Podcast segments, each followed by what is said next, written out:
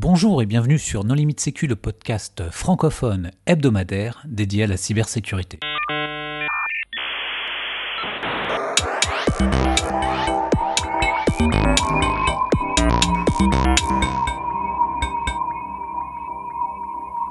Alors aujourd'hui, nous allons parler de l'importance de cacher des clés publiques avec Lou Vaillant. Bonjour Lou.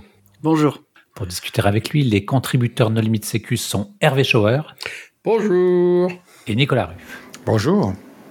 Alors Lou, on a déjà réalisé un épisode avec toi sur MonoCypher, mais pour les auditeurs qui ne l'auraient pas suivi, est-ce que tu voudrais bien te présenter? Donc, je m'appelle Lou Vaillant et euh, j'étais ici principalement en tant qu'auteur d'une libre de crypto, euh, MonoCypher, euh, qui avait l'avantage d'être petite, euh, facile à installer, facile à utiliser, extrêmement portable, en pur C, euh, qui a été audité euh, peu après le, la diffusion du dernier épisode, euh, avec une revue plus, plutôt positive. Donc j'en suis très content. Et une des choses que MonoCypher fait, et qui est relativement peu présent ailleurs, euh, c'est euh, de cacher des clés publiques à l'aide d'Alligator. Alors, est-ce que tu peux très brièvement nous rappeler le principe de chiffrement avec des clés publiques-privées et nous, expliquer pourquoi il est important de, les cacher, ces clés publiques Typiquement, le chiffrement à clé privée et clé publique, euh, dans ce qu'on cache, c'est la clé privée et on diffuse la, clé publique. Euh, donc c'est un objet euh, assez magique où on génère pour soi une clé privée, à partir de laquelle on génère, on calcule pardon, une clé publique, et ensuite on diffuse la clé publique. Par tout un tas de mécanismes de gestion des clés, on s'arrange pour que les autres aient confiance que la clé publique est bien liée à une identité particulière, donc c'est ma clé publique et pas celle du voisin. Et à partir de là, on peut euh, m'envoyer des messages sur cette clé publique, de telle sorte que on peut chiffrer les messages grâce à ma, clé publique, mais je serai le seul avec ma clé privée à pouvoir les déchiffrer. Donc ça, c'est le résumé. Euh... Alors justement, parce qu'elle est publique, pourquoi est-ce que ça fait du sens de vouloir la cacher? Alors, c'est quand on souhaite cacher le fait que l'on fait de la cryptographie. Dans beaucoup de, calculs que l'on fait en cryptographie, la, plupart des messages, euh, c'est du bruit euh, du bruit uniforme, pardon. Euh, donc généralement, quand on fait de la cryptographie, on envoie des messages qui sont du bruit uniforme. Euh, un message chiffré avec une clé symétrique, typiquement, euh, ne peut être distingué d'un bruit euh, uniforme avec une entropie maximum et tout ça. C'est ce qui fait que on ne peut pas le déchiffrer. C'est ce manque de, ce manque total de distinction. C'est juste du bruit. Sauf évidemment si on connaît la clé de déchiffrement. Quand on fait de la crypto à clé publique, il, notamment quand on fait des échanges de clés, je diffuse euh, dans, dans, mon message une clé publique qui, avec laquelle on pourra faire un échange entre une clé publique et l'autre clé privée. On pourra expliquer ça plus en détail plus tard. Mais je dois envoyer cette clé publique. Et cette clé publique n'est pas un nombre totalement aléatoire.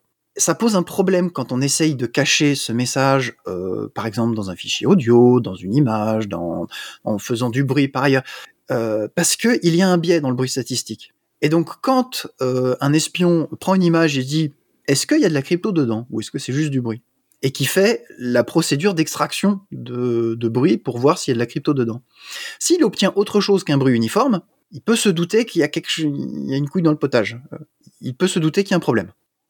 Euh, du coup, en transformant les clés publiques en bruit uniforme, on peut par la suite euh, faciliter euh, la dissimulation des messages euh, dans quelque chose qui ressemble à, à, autre chose que de la cryptographie. Donc parce qu'une clé publique, elle, euh, elle a un shape ou je sais pas comment on peut dire, elle a, enfin, elle, elle ne ressemble pas du, du, bruit uniforme. Oui. Alors, si je prends l'exemple des euh, clés publiques qu'on a avec avec les courbes elliptiques, donc en particulier Curve 25519 euh, qui est inventé par Daniel euh, G. Bernstein, euh, qui est assez populaire en ce moment, notamment utilisé pour les signatures ED25519. Euh, cette courbe-là, il euh, y a au moins trois, euh, sources de, manque de, de, hasard qui fait que ce n'est pas du bruit totalement uniforme. Alors déjà, le bit de poids fort est toujours à zéro. C'est de puissance 255 moins 19, et donc c'est de puissance 255 et pas de puissance 256. Et donc comme on transmet que des octets, ben, il faut remplir euh, cette, ce, bit de poids fort par quelque chose d'aléatoire. Mais ça, c'est facile, c'est pas vraiment un problème. Euh, la deuxième source de biais statistique, c'est le fait que euh, on n'utilise pas la courbe en entier. Euh, pour avoir plus tard euh, beaucoup de courbes elliptiques, notamment celles du, NIST comme P256, euh, ont ce qu'on appelle un ordre premier, qui pour résumer, ça veut dire qu'elles ont un manque total de structure, et c'est ça qui fait que les opérations qu'on souhaite difficiles sont difficiles. Malheureusement, les courbes de Montgomery comme curve 255-9 ont un petit peu de structure.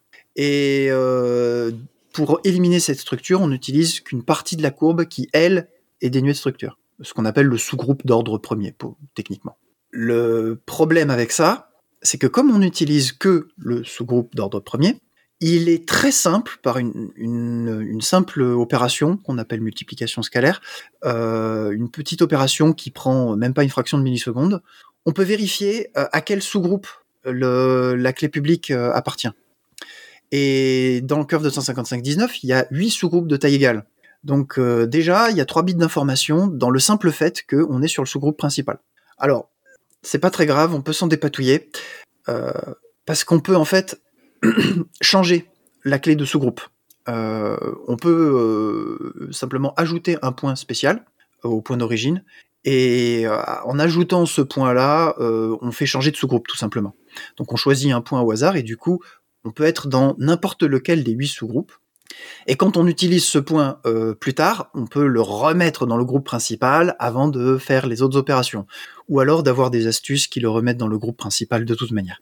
Euh, donc, le bit de poids fort, c'est un bit d'information. Le sous-groupe d'appartenance, c'est trois bits d'information.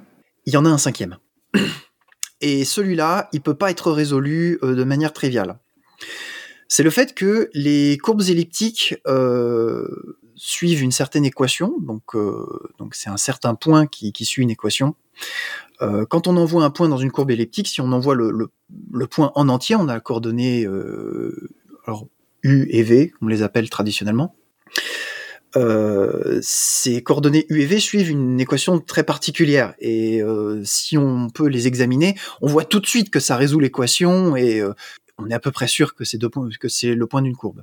Alors, dans le cas de curve de 155-19, on n'envoie pas le point en entier, on omet la coordonnée V. On déduit cette coordonnée à partir de U.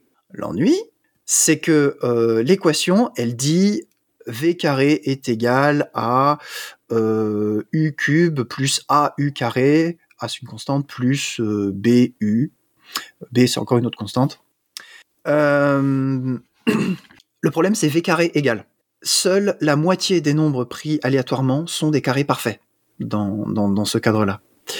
Et donc cette équation, euh, donc une fois sur deux, on va tomber sur un point.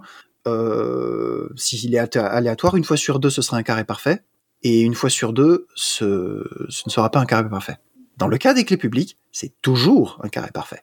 Euh, et là, on est dans la panade parce qu'il faut trouver une solution euh, pour, éliminer ce, ce, biais statistique. Et c'est le but d'Eligator, ce qui permet d'éliminer ce biais statistique.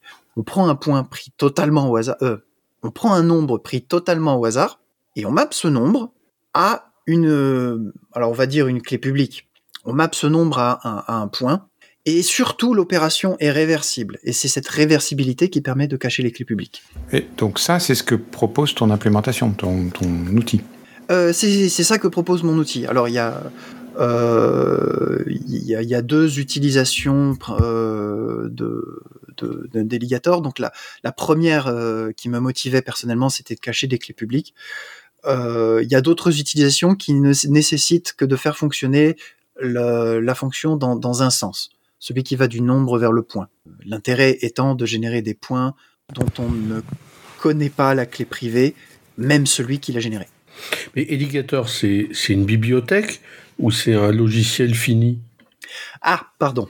Edigator est une euh, opération mathématique inventée. Euh, alors, ça a été publié dans un papier de Daniel Bernstein, Mike Hamburg, Anna Krasnova et Tanya Lange. Euh, et donc je Monocypher implémente Alligator. Pour donner un exemple, on a aussi des implémentations d'Alligator dans l'Ipsodium euh, partiel, et il, y a des, il existe euh, quelques implémentations euh, d'Alligator qui, euh, qui sont en, en D'accord. Donc en fait, ceux qu'il avait publiés n'avaient pas fourni d'implémentation de référence avec. Non, mais effectivement, ça c'était un de, de, mes problèmes d'ailleurs, l'absence d'implémentation de référence. Alors Mike Hamburg a implémenté une version euh, un peu modifiée d'Illicator 2 pour Curve, Curve 448 qu'il a inventé. Sauf que c'est une variante d'Alligator euh, qui ne marche pas exactement pareil et que je ne pouvais pas utiliser pour Curve 255.19. Euh, il a aussi fait un mapping similaire pour Restreto, euh, qui est basé sur Curve 255.19, mais encore une fois, le mapping est légèrement différent, même si les principes de base sont, sont les mêmes. Euh, moi qui utilise Curve 255.19 euh, de base, euh, je voulais juste Alligator, alors Alligator 2 pour être précis, qui était présenté dans le papier d'origine. Est-ce que c'est... Ah, Est-ce que tu as développé Qu'est-ce qui va s'en Qu'est-ce qui va s'en servir alors et comment? Hmm. Alors, l'intérêt du truc, euh, pourquoi s'embêter à, à, cacher une clé publique? Et en plus, on ne peut pas cacher une clé publique constante, puisque la clé publique qu'on connaît tous, on la map vers un nombre, le nombre il n'est pas aléatoire, puisqu'on fait le mapping inverse et on dit Ah oui, mais c'est la clé publique de Thomas, ça euh, On ne peut cacher réellement que des clés publiques éphémères qui divulgue extrêmement peu d'informations. Le but, c'est de cacher le fait que la cryptographie se fait. Alors, est-ce que tu peux rappeler le principe, euh, la différence entre une clé euh, publique traditionnelle et une clé publique éphémère? Oui. Alors, les clés publiques traditionnelles sont des clés qui sont, attachées à l'identité d'une personne pendant un certain temps. Enfin, je dis une personne, une personne, une entreprise, euh, un ordinateur. C'est utilisé comme identité. Le, le, cas typique des clés vraiment attachées à des identités à long terme sont des clés de signature. Mais on peut faire aussi ça pour le chiffrement. C'est genre, si vous voulez m'envoyer un message, voici ma clé publique, et euh, c'est grosso modo presque l'équivalent d'un numéro de téléphone. Les clés éphémères euh, sont utilisées pour obtenir euh, des, propriétés intéressantes au niveau de, la sécurité. Et alors, soit on les utilise pour, parce qu'on est anonyme et donc on utilise une clé qu'on va jeter juste après parce qu'on est anonyme. Euh, soit pour éviter euh, que le message soit divulgué quand quelque chose se, passe mal après coup. Par exemple, euh, quand on fait un échange de clés normal. Alors, oui, je parlais de chiffrement à clé publique avant. maintenant, pour savoir comment ça se passe réellement, faut découper un petit peu. avec les courbes elliptiques, ce qu'on fait typiquement, ce sont des échanges de clés. Donc Alice et Bob ont chacun une clé publique et une clé privée qui est attachée à leur identité. Euh, et quand on fait une opération d'échange de clés, c'est on combine la clé publique d'Alice avec la clé privée de Bob, ou on combine la clé privée d'Alice avec la clé publique de Bob. Donc on combine une clé privée avec une clé publique. Et qu'on combine dans un sens ou dans l'autre, euh, le résultat est le même. Et c'est un résultat que euh, on ne peut pas deviner si on ne connaît pas l'une des deux clés privées. Et ça fait donc un secret partagé entre Alice et Bob. Et donc quand ils s'envoient un message, ils peuvent directement utiliser ce secret partagé euh, pour euh, et faire de la crypto symétrique là-dessus. Tout ce qu'ils ont à faire, c'est de connaître ce secret et donc de connaître la clé publique de l'autre et d'utiliser leur propre clé privée. Euh, bon après ce secret partagé, il faut typiquement le hacher pour en faire une clé uniforme, mais grosso modo ça fait comme ça. L'intérêt d'utiliser des clés jetables et éphémères, ça, oui, ça, pro ça procure de la perfect forward secrecy, c'est ça? C'est-à-dire que a posteriori, oui. si tu finis par récupérer la clé privée de, de, de, des deux parties beaucoup plus tard, tu pourras pas en fait redéchiffrer a posteriori l'échange qui a eu lieu parce qu'en fait, elle a utilisé une clé dérivée éphémère que, qui ne sera pas euh, recalculable. Exactement.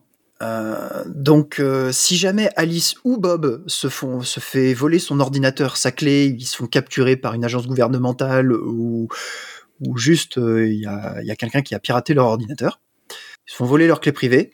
N'importe qui enregistrait les messages d'avant peuvent utiliser la clé privée qu'ils connaissent avec la clé publique que tout le monde connaît pour déchiffrer tous les messages. Avec une clé éphémère, comme on jette la clé éphémère, ça ne peut pas arriver. Donc en faisant un échange de clés entre une clé publique statique et une clé éphémère de l'autre côté, et en faisant des échanges de clés dans l'autre sens, si, tout le monde a mis des clés éphémères des deux côtés, euh, ça n'est, on peut plus rien deviner. Même pour des messages que l'on envoie en one shot, où on peut pas avoir euh, de la forward secrecy qui est, qui est parfaite, euh, si Alice envoie un message à Bob et que Bob ne peut pas répondre, Bob ne peut pas envoyer de clé éphémère.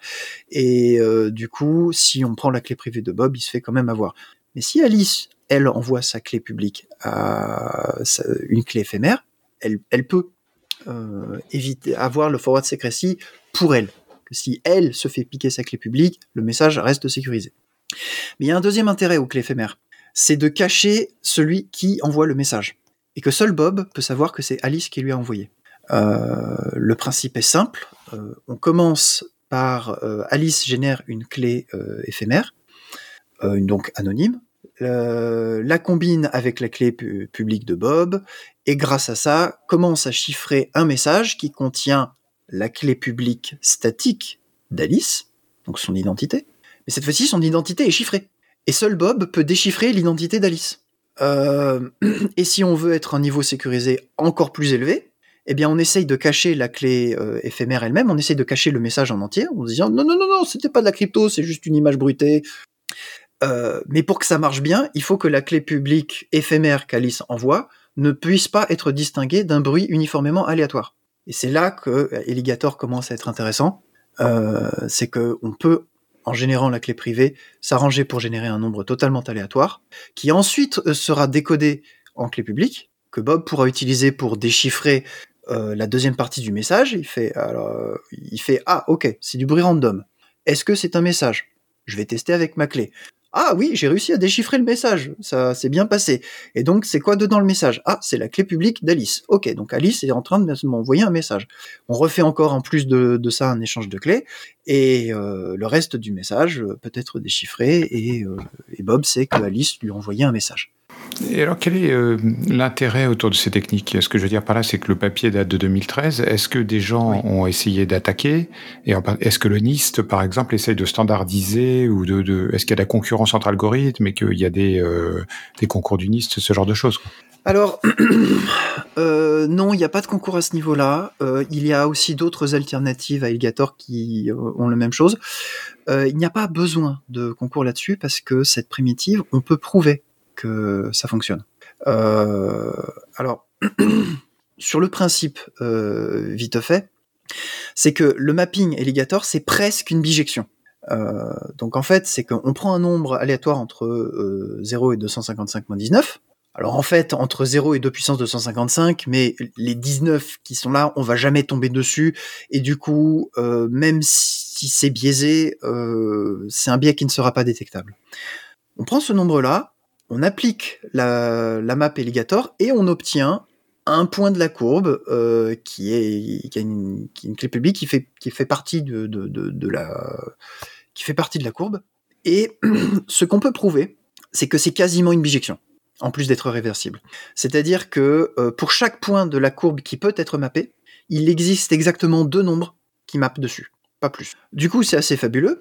Euh, comme on peut aller dans l'autre sens on peut générer aléatoirement une clé publique. Euh, donc, il faut faire attention à un certain nombre de choses, mais grosso modo, on génère un point aléatoire sur la courbe. Alors, la courbe entière.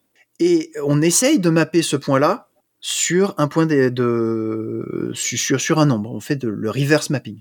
Et si ça marche, et ça va marcher une fois sur deux, alors on obtiendra un nombre entre 0 et 2 puissance 255 euh, divisé par 2. Euh, et une fois qu'on a ce nombre, ce nombre-là sera, si le point a été sélectionné aléatoirement, ce nombre-là sera euh, totalement aléatoire. Et tout ce qu'on a à faire, c'est remplir euh, euh, les deux bits de poids fort, on les remplit avec du bruit aléatoire, et là, on a 256 bits complètement aléatoires. Mais est-ce qu'il ne peut pas y avoir des attaques, bien que ça ait été prouvé correct? Parce qu'en général, la preuve, elle se fait avec des conditions. C'est-à-dire, on suppose que le choix d'aléa, enfin, la source d'aléa est bonne. Il y a des conditions aussi peut-être sur le nombre de messages qu'on peut en chiffrer avec la même clé, ce genre de hmm. choses. Quoi. ok. en fait, c'est le, c'est la présence d'une bijection qui fait la preuve. Donc pour être, pour être précis, tous les nombres entre 0 et 2 puissance 255 moins 10 se mappent à exactement un point de la courbe elliptique. De la courbe elliptique. Un et un seul. C'est la moitié de la courbe, certes, mais c'est euh, la courbe. Quand on sélectionne, euh, qu'on génère une clé publique euh, à partir d'une clé privée aléatoire, on parcourt grosso modo toute la courbe. Alors, il y a un certain nombre de biais sur la procédure que j'utilise, mais je peux montrer que ces biais sont suffisamment petits pour que ça ne compte pas. Mais si on fait les choses extrêmement proprement, on sélectionne vraiment un point totalement aléatoire de la courbe. Une fois sur deux, ça ne va pas marcher, c'est pas grave. On refait un sampling jusqu'à ce que ça marche. Ça veut dire qu'on a sélectionné aléatoirement un point de la courbe qui peut être mappé. Cette sélection, elle est uniforme euh, du fait que la clé privée est sélectionnée comme un nombre uniforme. Et donc, il y a un mapping entre la clé privée uniforme, la clé publique uniforme, et le nombre que l'on va publier, sur 254 bits, uniforme. C'est l'uniformité de la clé privée qui, et, la bijection du mapping qui va garantir cette, euh, cette uniformité. Après, pour des raisons pratiques, on peut introduire un tout petit peu de bruit.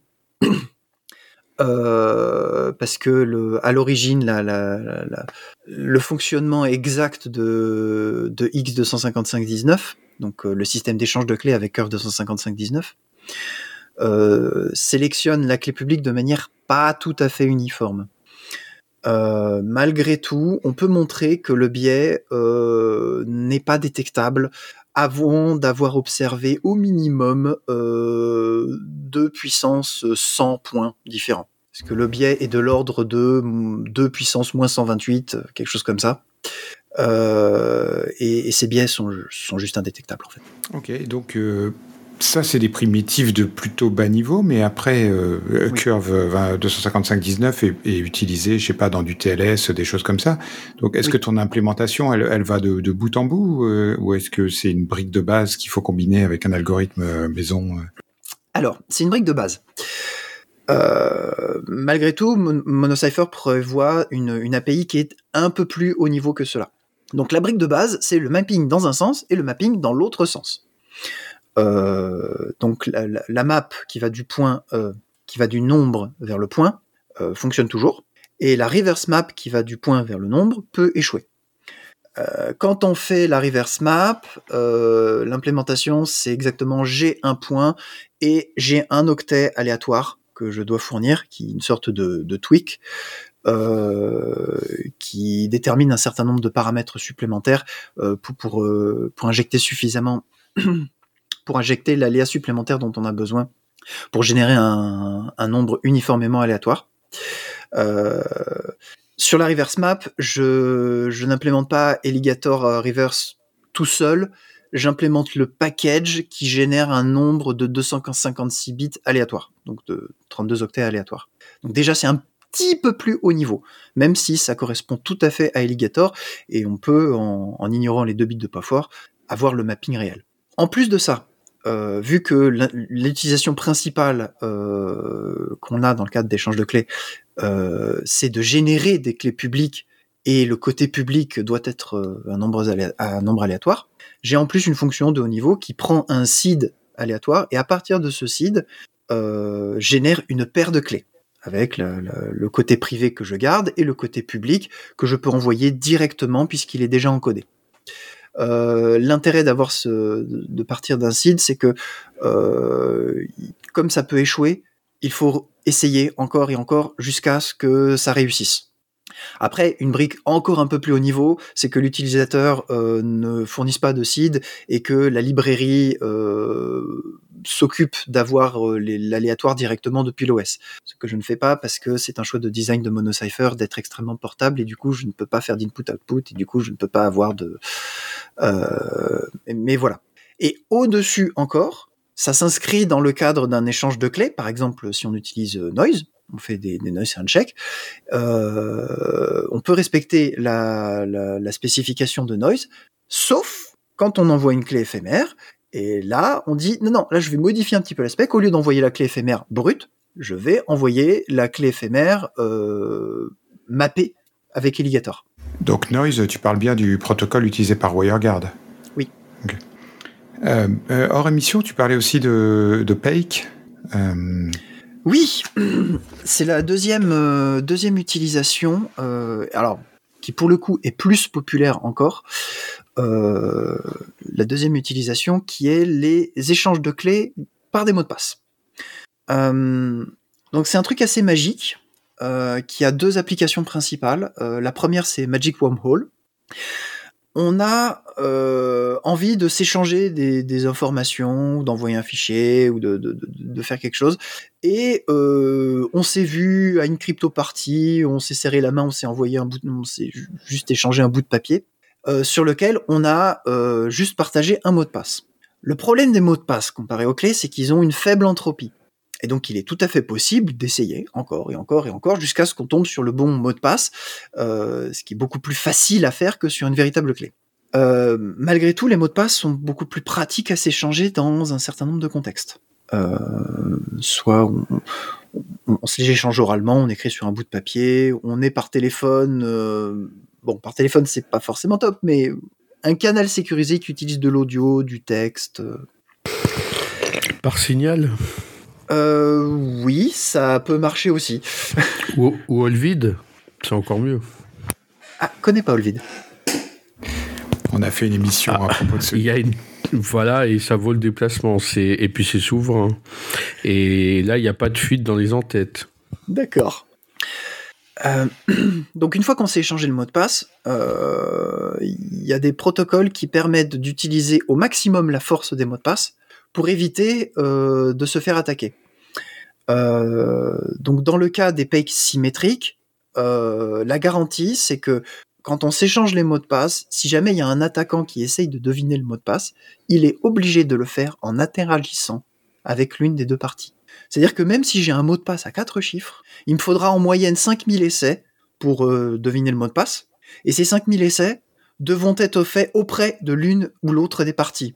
Donc au bout du troisième essai raté, on peut se douter que quelque chose s'est mal passé, qu'il y a une tentative, que peut-être faudra essayer de communiquer plus tard, mais que aujourd'hui c'est pas le bon jour.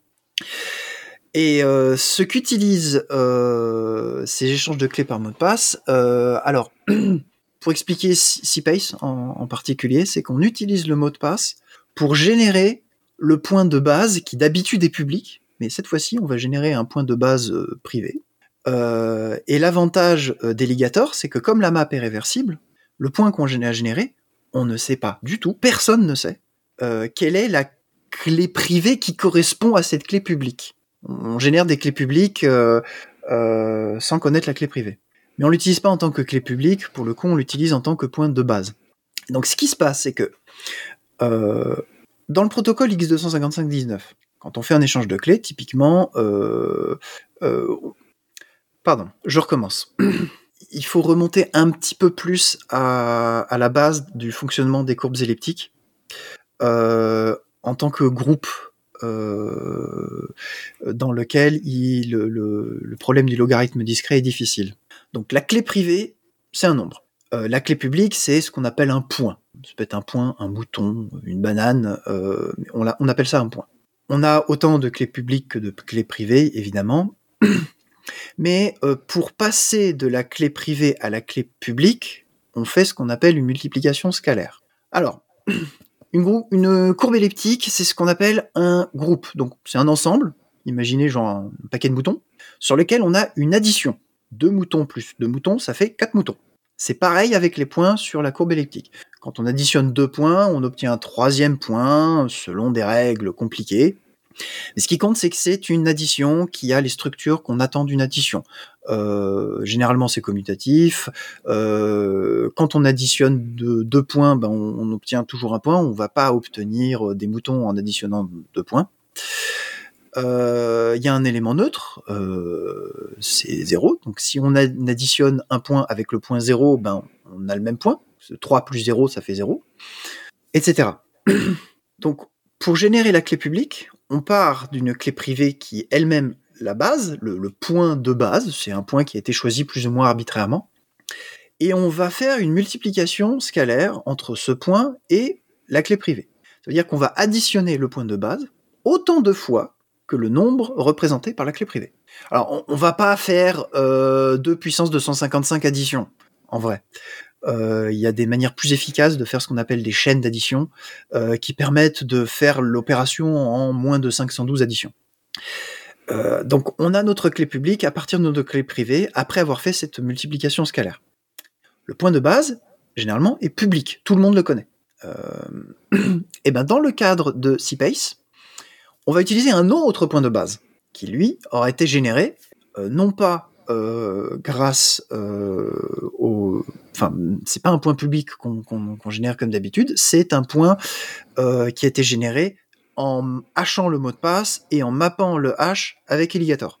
Et quand l'attaquant ne connaît pas le point de base qui a été fait pour faire l'échange, ben, il ne peut pas substituer sa propre clé publique à celle d'Alice en essayant de parler à Bob, parce que s'il essaye de faire ça, il, va essayer d'échanger avec euh, un point de base qui, est le mauvais point de base. Donc tant qu'il n'a pas le mot de passe, il peut pas intercepter les communications. Alors il peut tenter d'intercepter les communications jusqu'à ce qu'il tombe sur le bon mot de passe. Ça, ça marche. Et 5000 essais, ça commence à se voir. C'est l'avantage du PEC symétrique. Qu'on peut utiliser des mots de passe avec une faible entropie et quand même avoir une communication relativement bien sécurisée, avec la confiance que si ça a marché du premier coup, c'est pas possible que ce soit un attaquant, il y a trop peu de chance. Ok. voilà. Après, il y a une autre utilisation, c'est les. Euh, euh, la stéganographie. Utilisation... Pardon? La stéganographie, non? C'est ce que tu disais au début? Ah oui, non, ça c'était la première application. D'accord. Euh, mais dans les échanges de clés par mot de passe, on peut aussi faire un échange de clés par mot de passe augmenté ou asymétrique. Euh, avec le cas typique euh, d'un serveur sécurisé. Euh, et ce que je veux, c'est me loguer sur ce serveur. Et en plus, l'administrateur de ce serveur, c'est un grincheux, il aime pas TLS, il aime pas la, gestion des clés. et avec la gestion de, de comment dire, avec l'échange de clés par mot de passe augmenté, on peut, après avoir enregistré un mot de passe auprès de la, de la base de données du serveur. On peut se connecter au serveur de manière sécurisée et ce qui sécurise la connexion, c'est euh, le secret du mot de passe et le secret euh, de la base de données de mot de passe au niveau du serveur. Alors évidemment, si on veut être vraiment sécurisé, on sécurise le serveur par d'autres moyens en plus, parce qu'on sait que les bases de données mot de passe, ça se fait voler tous les trois ans. Mais, mais ça, c'est implémenté euh, dans quoi? Alors, ça, ça s'appelle OPEC. Euh, j'ai oublié les noms des auteurs. Oui, mais c'est implémenté dans, je sais pas, dans SSH, dans RDP, dans. Ah non. Alors malheureusement, ça. Mais non, c'est nulle part encore. C'est nulle part encore. Euh, si je voulais faire ça sur un site web, ça voudrait dire je fais de la crypto en JavaScript sur mon navigateur et le serveur, euh, après avoir fait ma connexion TLS, euh, a, son code spécial pour faire des échanges de mots de passe. J'ai personnellement implémenté quelque chose comme donc ça. Donc là, pour le moment, on est d'accord, ça s'adresse euh, aux développeurs d'applications qui veulent faire les choses mieux qu'aujourd'hui. C'est ça. Alors l'avantage de par rapport au, au schéma classique de mot de passe, que quand on, quand je me, me log et que euh, typiquement ce qui va se passer, c'est que j'envoie mon mot de passe au serveur. Donc déjà, il faut sécuriser la connexion entre le serveur et moi, parce que je lui envoie mon mot de passe euh, directement lui. Donc déjà, le serveur connaît mon mot de passe. Euh, ensuite, il va essayer de le hacher en utilisant une, euh, un, un hash de mot de passe ou voire même une, dérivation de clé par mot de passe, donc comme Bcrypt, Argon 2, avec différents critères pour que ça coûte cher, que ça prenne du temps, que ça prenne de la mémoire, pour que si jamais il se fait voler sa base de données du mot de passe, un attaquant qui a juste le hash final prenne beaucoup beaucoup de temps à deviner le mot de passe. Euh, bon, ça plus le fait qu'il faut un sel différent par mot de passe pour éviter les, attaques par euh, Rainbow Table. Euh, mais ça, c'est le schéma classique. Le problème de ce schéma, donc il y en a deux, c'est que, un, côté serveur, on connaît le mot de passe, même de manière temporaire, et deux, euh, le travail du mot de passe lent est fait côté serveur. sur un serveur qui, qui a une certaine charge, où des, des gens se loguent relativement souvent, ça peut être non négligeable. Si on veut vraiment sécuriser le hash d'un mot de passe, il faudrait que ça prenne quasiment une seconde de calcul, alors que des échanges de clés normaux, qui normalement sont, coûtent cher, c'est même pas une milliseconde. en utilisant les échanges de clés par mot de passe augmentés, donc par exemple OPEC, euh, OPEC, ça s'écrit euh, comme en anglais, euh, O-P-A-Q-U-E. On peut s'arranger pour que ce soit le client qui fasse le calcul qui coûte cher. Du coup, il n'y a pas de problème de scaling, ou il y a moins de problèmes de scaling. On peut s'arranger pour que le client ne dévoile jamais, même au moment d'enregistrement, son véritable mot de passe au serveur. Il y aura au mieux le hash du mot de passe dont on a besoin à la fin. Euh, et on garde la sécurité d'origine, c'est que si on se fait piquer la base de données mot de passe, ça mettra un certain temps à l'attaquant euh, de, de, deviner le, réel mot de passe. Euh, et cerise sur le gâteau, on peut, si on tolère le, la plus faible sécurité qui va avec, se contenter de la base de données de mot de passe pour sécuriser la connexion, car le simple fait que le serveur possède sa moitié du mot de passe l'authentifie auprès du client. Euh, alors, au moment de l'enregistrement, il n'y a pas cette authentification, il faut se débrouiller autrement. Mais après ça, euh, ça suffit. Ce qui simplifie la gestion de clés par mot de passe. Et euh, été amené à implémenter cette solution une fois pour un ERP, pour simplement pour simplifier le travail du sysadmin euh, qui aura à gérer le logiciel. On lui dit voici euh, le machin, ça c'est la base de données mot de passe.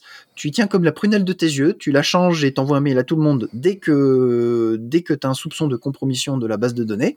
Mais tant qu'elle est sécurisée, les connexions seront sécurisées. Voilà. Et, quid de l'implémentation de, dans des logiciels de, du fait de, pouvoir euh, cacher des clés avec euh, MonoCypher c'est déjà réalisable ou euh, Alors c'est déjà réalisable. Euh, certaines personnes euh, le réalisent déjà. Alors j'ai un exemple qui utilise qui utilise MonoCypher. Ça s'appelle Cryptor, K R Y P T O R, par Samuel Lucas qu'on peut trouver sur GitHub. Et un des trucs que fait Cryptor, c'est d'utiliser Alligator, donc l'API de MonoCypher, pour que le fichier chiffré en entier ne puisse être distingué d'un fichier totalement aléatoire. Euh, donc c'est la première étape. Alors évidemment, ce n'est que la première étape avant d'aller Mister Robot et de cacher le fichier dans un CD et, et, et, d'effacer euh, tout, tout, son ordinateur. Eh bien, et tu utilises Cryptor aussi dans l'autre sens? Euh, Ah bah oui, c'est utilisé pour le déchiffrement. Si, sinon, ça. Ah, mais on aurait pu utiliser directement MonoCypher dans, enfin, je sais pas, dans autre chose euh, qui euh, ah. pourrait avoir directement avoir accès à la clé. Euh, oui, qui a été cachée avec Cryptor. Oui, le truc avec MonoCypher et avec Lipsodium et avec NaCl, avec toute cette famille de, de, de libres de crypto, ça m'a pris quelques années avant de m'en rendre compte. Elles sont bas niveau. Ce ne sont pas des libres de haut niveau. Euh, elles sont beaucoup plus utilisables que d'autres libs de encore plus bas niveau. Euh, malgré tout, euh, quand on commence à faire de l'échange de clés, qu'on veut faire des, avoir des propriétés sympathiques, ce sont essentiellement des briques de base à partir desquelles on peut implémenter des protocoles plus élaborés. La crypto symétrique, c'est pas grave, on a du chiffrement authentifié, euh, c'est out of the box, c'est au niveau. Les signatures, c'est pas grave, euh, ça marche out of the box, c'est au niveau. Sauf pour les gens qui veulent faire des crypto-monnaies, les vilains, euh, parce qu'ils demandent des propriétés aux signatures qui sont plus que être des signatures. Et tout à coup, ce qui était une primitive de haut niveau redevient bas niveau, parce qu'il faut qu'ils fassent attention à d'autres choses. les haches, bon, c'est relativement haut niveau. Mais si on veut l'utiliser pour euh, authentifier quelque chose, tout à coup, c'est un petit peu plus bas niveau. Et quand on veut faire un échange de clés par mot de passe, euh, ou un échange de clés, euh, alors par mot de passe déjà faut, faut, implémenter le protocole et c'est pas implémenté dans MonoCypher, c'est pas implémenté dans l'Ipsodium, mais il y a les briques de base. Si on veut implémenter un échange de clés tout court, bah on peut utiliser par exemple CryptoBox de, de, de, NaCl et l'Ipsodium. Le problème c'est que CryptoBox n'a pas de forward secrecy. Et si on veut des forward secrecy, il faut faire d'autres échanges de clés, utiliser des clés éphémères en plus. Et du coup, ce n'est pas, ce n'est pas du haut niveau, c'est, c'est, plus bas niveau. Euh, du coup, je ne considère pas euh, Monocypher comme étant de haut niveau et je pense que les implémentations de haut niveau appartiennent à d'autres logiciels. Euh, si je voulais faire une librairie qui implémente un format de fichier, je ferais une librairie qui implémente le format de fichier avec le protocole. Donc le, le truc de chiffrement de haut niveau, avec euh, les primitifs de chiffrement, de déchiffrement, avec euh, tout, toute l'API qui va bien. Et par-dessus, on pourrait faire quelque chose d'encore plus haut niveau qui utilise les input-output de, de, de l'ordinateur. Et par-dessus, on ferait la couche finale qui est l'applicatif. Et est-ce que c'est pas dans tes projets ça? Ici, c'est dans mes projets. C'est juste que ça prend beaucoup de temps. Pour donner exemple, euh, je, suis en train d'implémenter euh, ça fait 3-4 ans que je suis dessus euh, sur l'échange de clés euh, comme Noise, même propriété, juste encore plus simple. parce que Noise est excellent, mais on peut encore le simplifier. et c'est juste que j'ai une version qui est presque finie, mais que je ne peux pas publier parce que j'ai pas encore fait les vérifications nécessaires. Ok, Lou, est-ce que tu voudrais apporter le mot de la fin? Ah. Le mot de la fin. Alors, comment dire? Euh, les maths, c'est bien. Ah, la crypto, les maths, c'est bien. La crypto, c'est bien. Et la crypto, pour faire encore mieux, euh, c'est le top. c'est sûr. Non, sur, le mot de la fin, je trouve euh, dommage que, que Alligator était si peu utilisé, alors que ça semble tellement évident. parce que L'utilisation la plus évidente, c'est certes la stéganographie, mais avant ça, juste cacher les métadonnées. Juste, on a juste des bits aléatoires que l'on envoie, et euh, on ne veut pas que les gens connaissent le véritable format du fichier. C'est tout. Pour, juste pour éviter de, de, bah, les headers, tout simplement. Euh, et c'est l'étape ultime. Euh, quand c'est tout aléatoire, ben, c'est un fichier aléatoire, on ne connaît pas son format. Beaucoup de gens ont considéré que c'était niche, euh, mais il y a eu des problèmes de difficulté d'implémentation simplement parce que ce n'était pas suffisamment bien documenté. Il n'y avait pas suffisamment d'implémentation de référence. Donc oui, le mot de la fin, c'est je trouve dommage qu'on n'ait pas eu avec le papier les implémentations de référence comme on a eu avec Curve 255.19, qui sont ce qui l'ont fait décoller.